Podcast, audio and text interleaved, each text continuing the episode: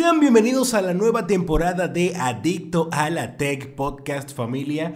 Eh, sí que estoy bien emocionado por esta nueva temporada que hemos estado trabajando durante un muy buen tiempo, ya que ven una nueva imagen, nueva intro, nuevo diseño.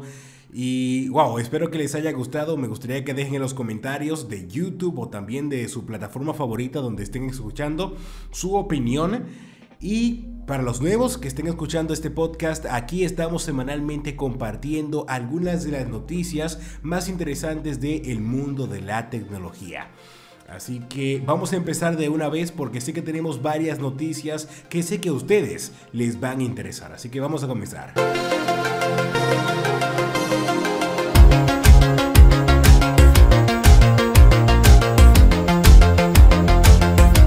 La primera noticia que les tengo para este episodio familia tiene que ver con los empleados de Apple. Como vieron en el título y también en la miniatura de este podcast, sí, los empleados de las Apple Store están utilizando teléfonos Android para armar en secreto un sindicato. Sí, asimismo, si ya están utilizando teléfonos Android es porque la cosa es seria y no quieren que Apple se dé cuenta de estos planes que están armando.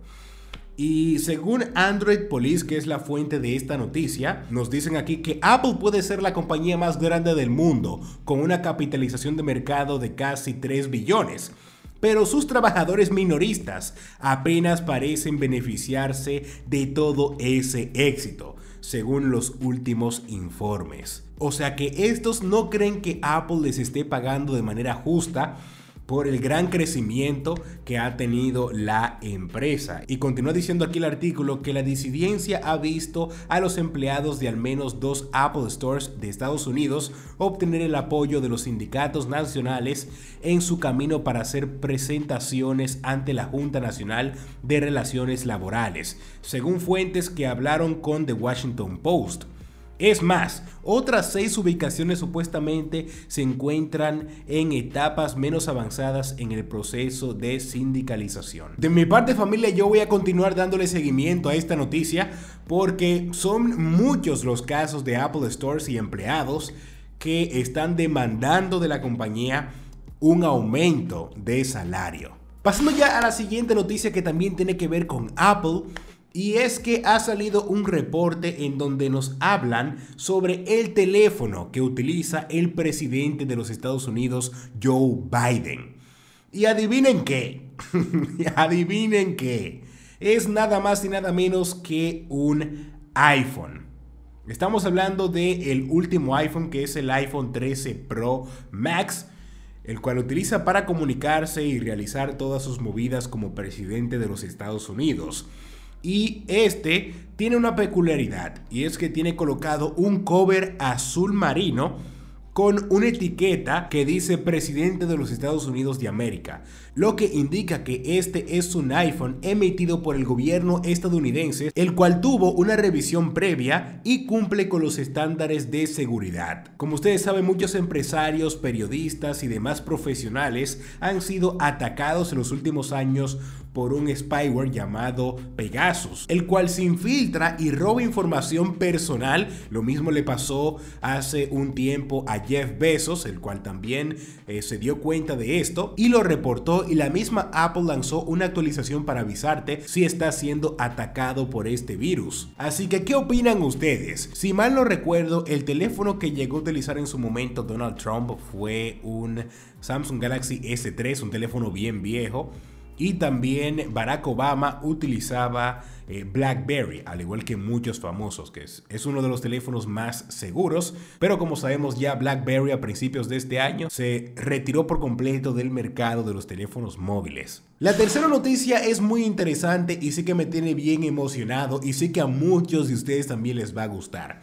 Y es que Disney tiene en proceso un proyecto residencial. Como sabemos, Disney es conocida como una empresa de entretenimiento principalmente, la cual desarrolla caricaturas desde sus principios, luego dio el paso a construir sus populares eh, parques temáticos y algo relacionado con esos parques temáticos ahora es este proyecto residencial que va muy de la mano con eso. Y según este artículo de Digital Trends, el cual nos comparte también el video de la misma Disney, en donde nos cuentan todos los detalles de este, este proyecto llamado Story Living by Disney abarca una serie de comunidades planificadas para la vida residencial diseñadas por el personal creativo de Disney y ofreciendo la misma tranquilidad que se encuentra en sus centros turísticos. O sea, imagínense vivir, por así decirlo, en un parque temático.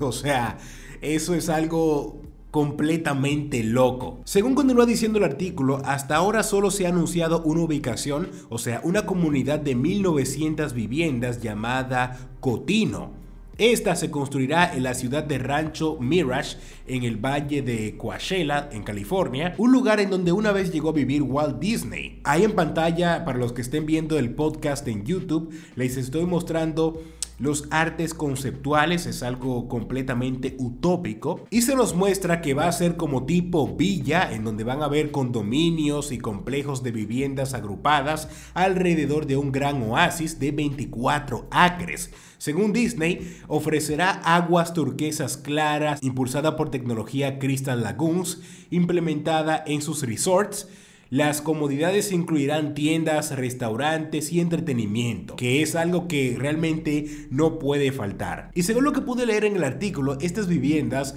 van a poder ser compradas o también alquiladas durante un tiempo determinado. Y lamentablemente aún no tenemos fecha exacta para cuándo van a estar disponibles estas. Y algo que debe de quedar claro también es que estas no van a ser vendidas por Disney, sino que se han aliado con una empresa o una constructora llamada DMB Development. Me gustaría saber qué opinan ustedes de este proyecto que está desarrollando Disney. Es algo muy, muy, muy ambicioso. Pasando ya a la siguiente noticia familia que sí que me tiene bien emocionado y contento.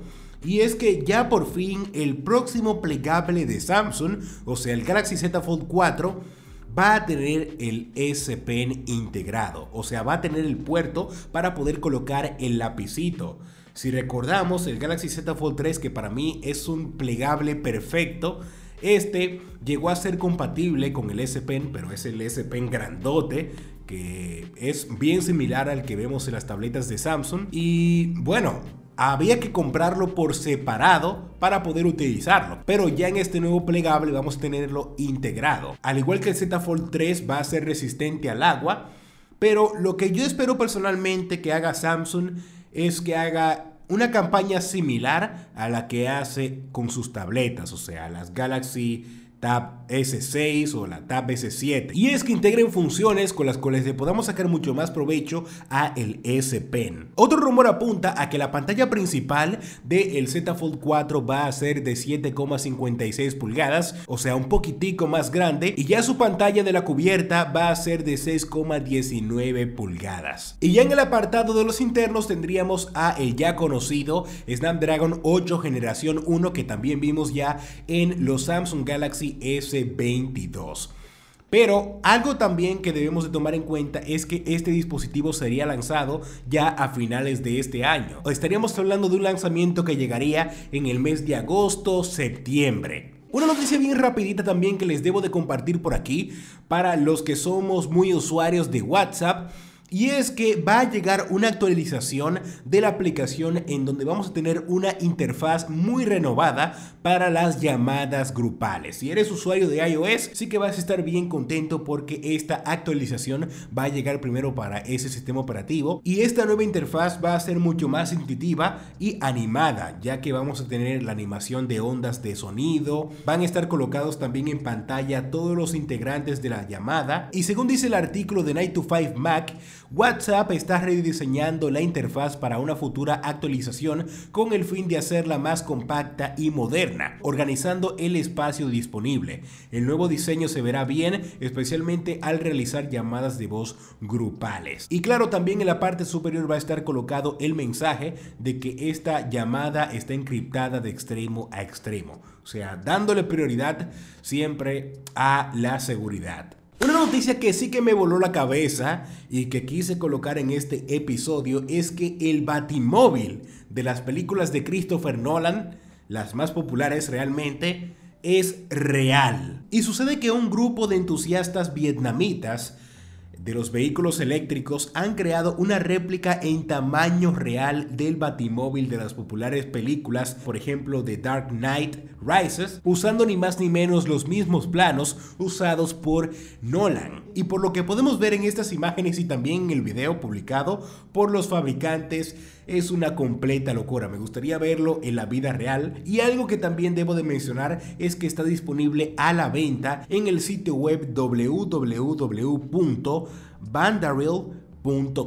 Lamentablemente no tenemos un precio exacto, pero sí que va a ser un tanto costoso por la fabricación, ya que ahí mismo en el sitio web dicen que duraron dos años en su fabricación y colocan varias especificaciones. Este pesa menos de 600 kilogramos y obviamente algo que debemos de recordar es que es una réplica y no cuenta con todo el blindaje que le colocó Batman en la película para ser resistente a balas. Pero lo que más llama la atención realmente de este vehículo es que es eléctrico, o sea, cuenta con un motor eléctrico, el cual le permite poder alcanzar una velocidad de 100 kilómetros por hora como máximo. También cuenta con un asiento para el conductor y otro para el pasajero, dos puertas automáticas a través de control remoto, que es algo que me gustó muchísimo, y también cuenta con cuatro cámaras de seguridad y monitores. Si quieren conocer a más detalle este batimóvil en la vida real, eh, les invito a ver el video y visitar también el sitio web de Vandarial.com. Familia, tenemos que continuar hablando sobre Apple. Esta empresa sí que está dando mucho de qué hablar ahora a principio de año. Y es que estos han estado trabajando en secreto en unas gafas de realidad virtual y realidad aumentada. Y hasta ahora no tenemos mucha información a detalle, pero según el reportero Mark Gurman de Bloomberg, tenemos información sobre el precio y al segmento al que Apple estará dirigiendo todo su marketing. Y según este reportero, el precio de estas gafas rondarán los 2 mil dólares en adelante. Este dice en el mismo artículo que por lo general Apple cobra un poco más que sus competidores por los productos, asegurando márgenes que le han ayudado a convertirse en una de las compañías de electrónica de consumo más rentables de la historia. Los nuevos auriculares no serán una excepción, pero la razón principal por la que la compañía ha discutido puntos de precio superiores a los 2 mil dólares es por algunas de sus tecnologías internas, ya que estamos hablando de que estas gafas posiblemente van a tener integrado el chip más reciente de la compañía enfocado en las computadoras. O sea, estamos hablando del mismo chip que llegaron en las últimas Macs de Apple, o sea, el M1 Pro y el M1 Max. Unos chips familia que son lo mejor de lo mejor a nivel de procesamiento y nos van a brindar una experiencia a otro nivel con aplicaciones que requieren muchos recursos. Y continúa diciendo el artículo que es muy probable que estas gafas AR y VR de Apple se centren principalmente en los juegos, el consumo de medios y la comunicación. Y también algo que no se me puede escapar también que mencionó Gurman es que estas gafas van a tener un ventilador y pantalla de una muy alta resolución, o sea que la experiencia va a ser muy pero muy inmersiva. Y por último, entre los nombres que podría colocarle Apple a estas gafas sería Apple Vision, Apple Reality o también Apple Sight o Apple Eyesight. ¿Cuál nombre ustedes creen que Apple le coloque a estas gafas? Yo personalmente creo que Apple le podría llamar Apple Vision o Apple Reality. Pero como conocemos de la compañía, puede que le coloquen un nombre que no estemos esperando. Otra noticia que tiene que ver con Samsung, la cual me ha decepcionado muchísimo, y es que la carga de 45 watts que colocó Samsung en los nuevos Galaxy S22 Plus y S22 Ultra, lamentablemente es una completa falsa. O sea, aquí podría colocar el meme de me siento estafado, literalmente.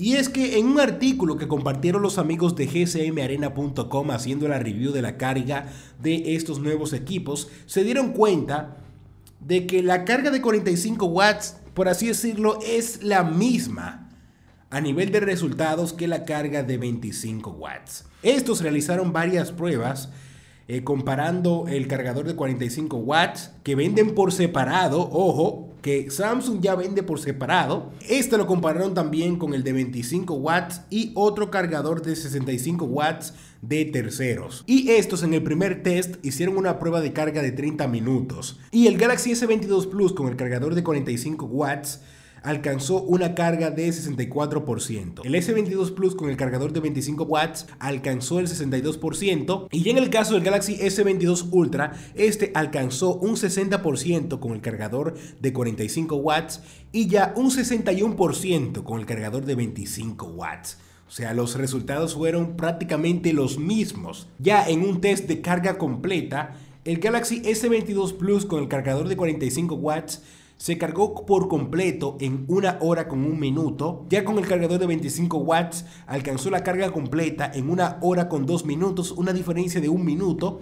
Y así pasamos al Galaxy S22 Ultra. Este alcanzó la carga completa con el cargador de 25 watts en una hora con 4 minutos.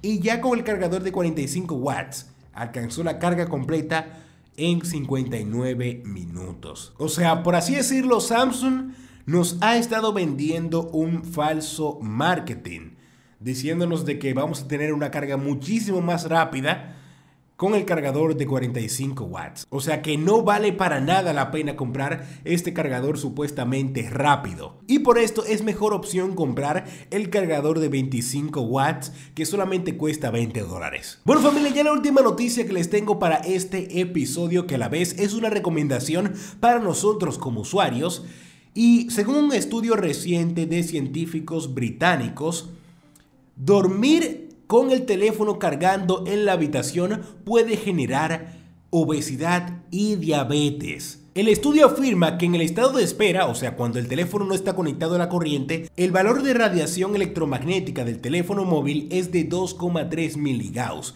y ya cuando está conectado a la corriente aumenta a 3,4 miligauss. Además, los valores de radiación electromagnética del teléfono móvil a una distancia de 5, 10 y 15 centímetros son de 1, 0,5 y 0,3 miligauss respectivamente. Por esta razón, los investigadores recomiendan que apagues el teléfono móvil cuando duermes. Si no puedes hacerlo, no lleves el teléfono móvil al dormitorio y mucho menos lo dejes en el dormitorio para cargarlo o lo pongas junto a tu almohada. Ahí que la cosa se complica muchísimo. Así que familia, con esta recomendación cerramos este episodio. Yo personalmente voy a comenzar a implementarla ya que yo personalmente duermo con el teléfono al lado ya que siempre veo en la noche mi serie, Netflix y eso. Así que tomemos eso en cuenta para cuidar nuestra salud. Muchísimas gracias por haber escuchado este episodio hasta el final y te invito a que me sigas en todas las plataformas como Instagram, Facebook, Twitter e Instagram, ya que allí estamos compartiendo diariamente interesante contenido sobre el fascinante mundo de la tecnología y también que te suscribas al podcast para que no te pierdas los episodios que estamos compartiendo semanalmente. En especial te invito a que te suscribas al canal de YouTube, ya que allí estamos compartiendo los clips en video. Así que nos vemos la próxima semana con el siguiente episodio.